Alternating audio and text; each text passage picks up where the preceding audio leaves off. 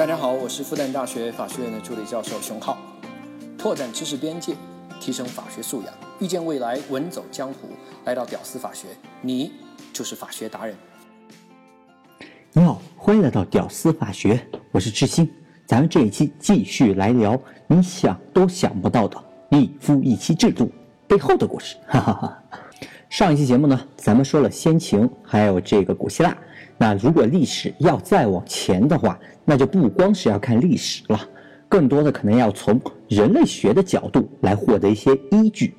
那我们呢，人类呢属于哺乳动物喽，而哺乳动物在生物圈当中呢，一共有四千多种，其中呢，标准的一夫一妻的制度的这样一个动物呢，有一百二十种，占的比例相当的小啊。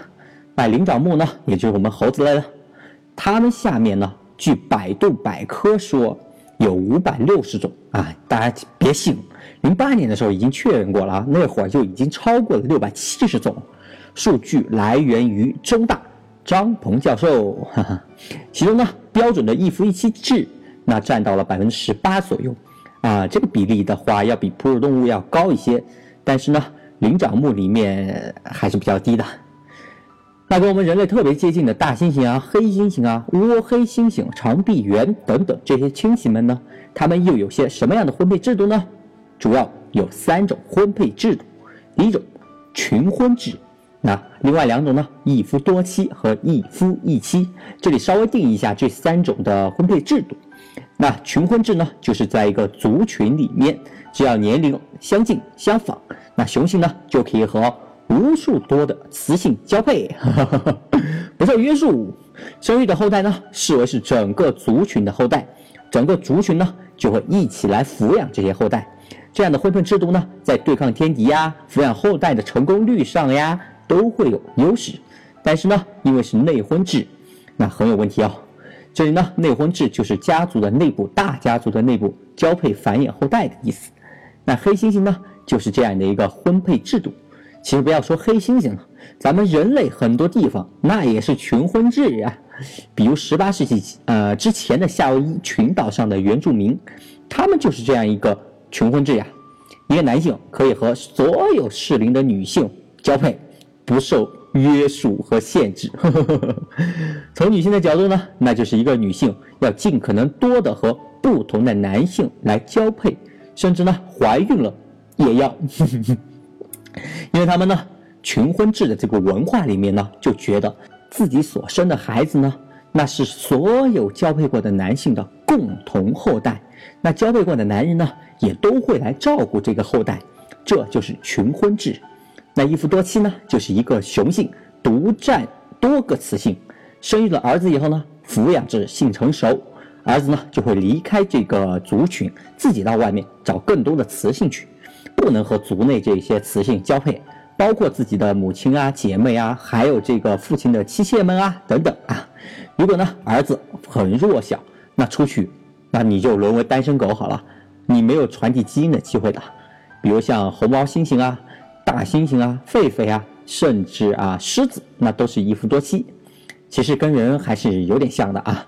不管老爹娶了几个老婆，生了几个女儿，你儿子一个都不能动。你长大了以后，你就自己到外面找老婆去，对不对？不能在家里面乱嘛。那一夫一妻呢，就不用说了啊，大家就是大家理解的那个样子。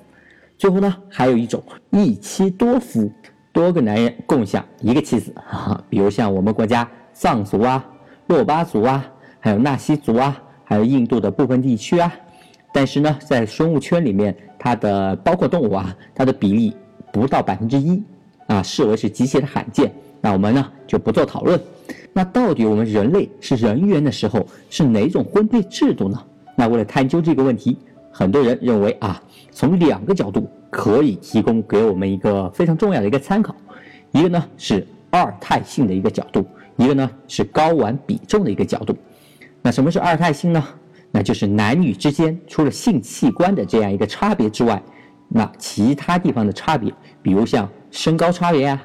男女之间啊，雄雌之间，还有平均的体重啊、头发啊长短啊，啊，还有这个睫毛啊、肤色啊、肌肉啊这些共有的，哎，雄雌都有的特征，但是雄雌在这些方面的差别，那比较明显的像身高，那就是比较明显的二态性。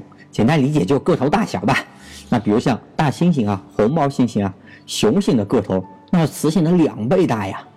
这就是哎被视为二态性比较大。那因为呢，这些雄性长得要啊非常的强壮，那是要干掉它的情敌的呀，这样才能霸占更多的雌性嘛。所以呢，这些个头比较明显的雄性，那大多数都是一夫多妻制。这里呢，小小的给大家区分一下大猩猩和黑猩猩，可能有朋友分不清啊。大猩猩那就是电影《金刚》里面那种，哎，King Kong，在帝国大厦上打飞机那个，个头特别的大啊。实际啊，实际生活当中几百公斤，那臂力啊，那是人类的十倍都不止。哎呀，那因为他们特别的强壮、死壮啊，他们再繁衍后代的话，强壮这个基因又会继续的繁衍下去，一代又比一代壮。直到达到一个上限为止，而黑猩猩呢，就是电影《圆球崛起》哎里面那种。我看前段时间电影才上映，上映到第三部了。黑猩猩呢特别聪明，也就是跟人的基因非常接近的那一种，身体呢比人要强壮一些，但不多，一般臂力呢会是人类的两倍到三倍这个样子。但是跟那个 King Kong 比起来啊，那还是差的比较远。雄的大猩猩呢体型是雌性的两倍，二胎性呢那就视为比较大。是一夫多妻制度，也就是赢家通吃。但是呢，长臂猿无论是雄雌体型都差不多，个头方面呢，二态性几乎没有。而经过研究呢，长臂猿那是严格的一夫一妻，跟多数的鸟类那是一样的，始终如一，从不外遇，堪称是楷模夫妻啊。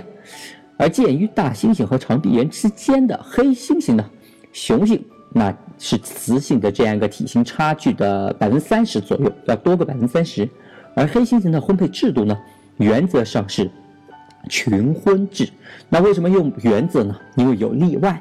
科学家呢通过长期的观察发现，如果是力量突出的这样一个黑猩猩，它们也会有这样驱赶其他雄黑猩猩这样一个行为，意图霸占更多的雌性啊。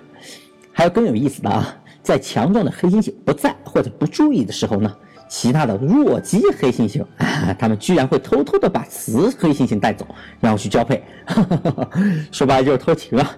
怪不得说黑猩猩那是最接近人类的呢。好，最后我们看人类，男性的体型呢，平均比女性大个百分之十五到百分之二十左右，体型的大小呢，这一二态性这个问题上是兼于黑猩猩和长臂猿之间。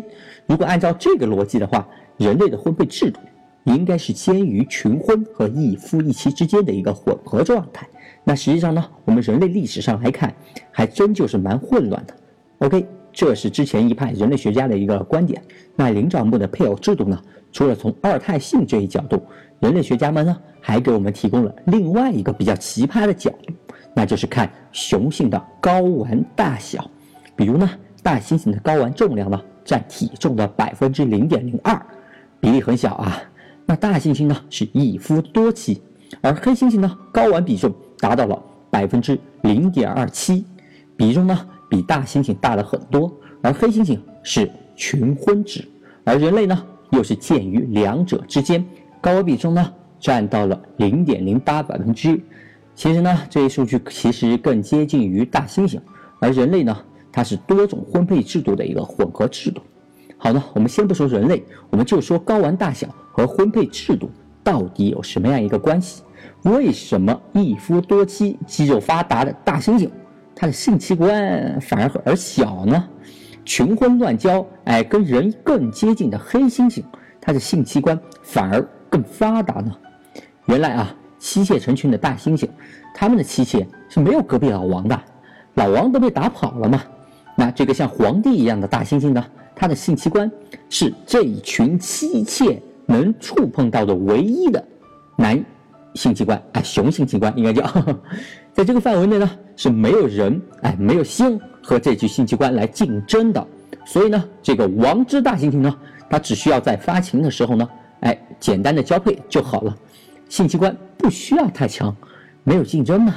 相反，群婚的黑猩猩呢。它们之间呢，为了繁衍自己的后代，在发情的时候，每一个母黑猩猩都不会排斥所有的一个公黑猩猩的，而公黑猩猩呢，也会在这一时期疯狂的和不同的母黑猩猩来交配。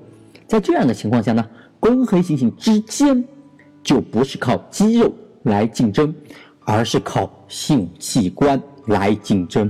谁的性器官更发达，谁能坚持不懈的跟更多的母黑猩猩来一个交配，谁就有更大的可能有更多的后代，基因也就更有可能传递下去了。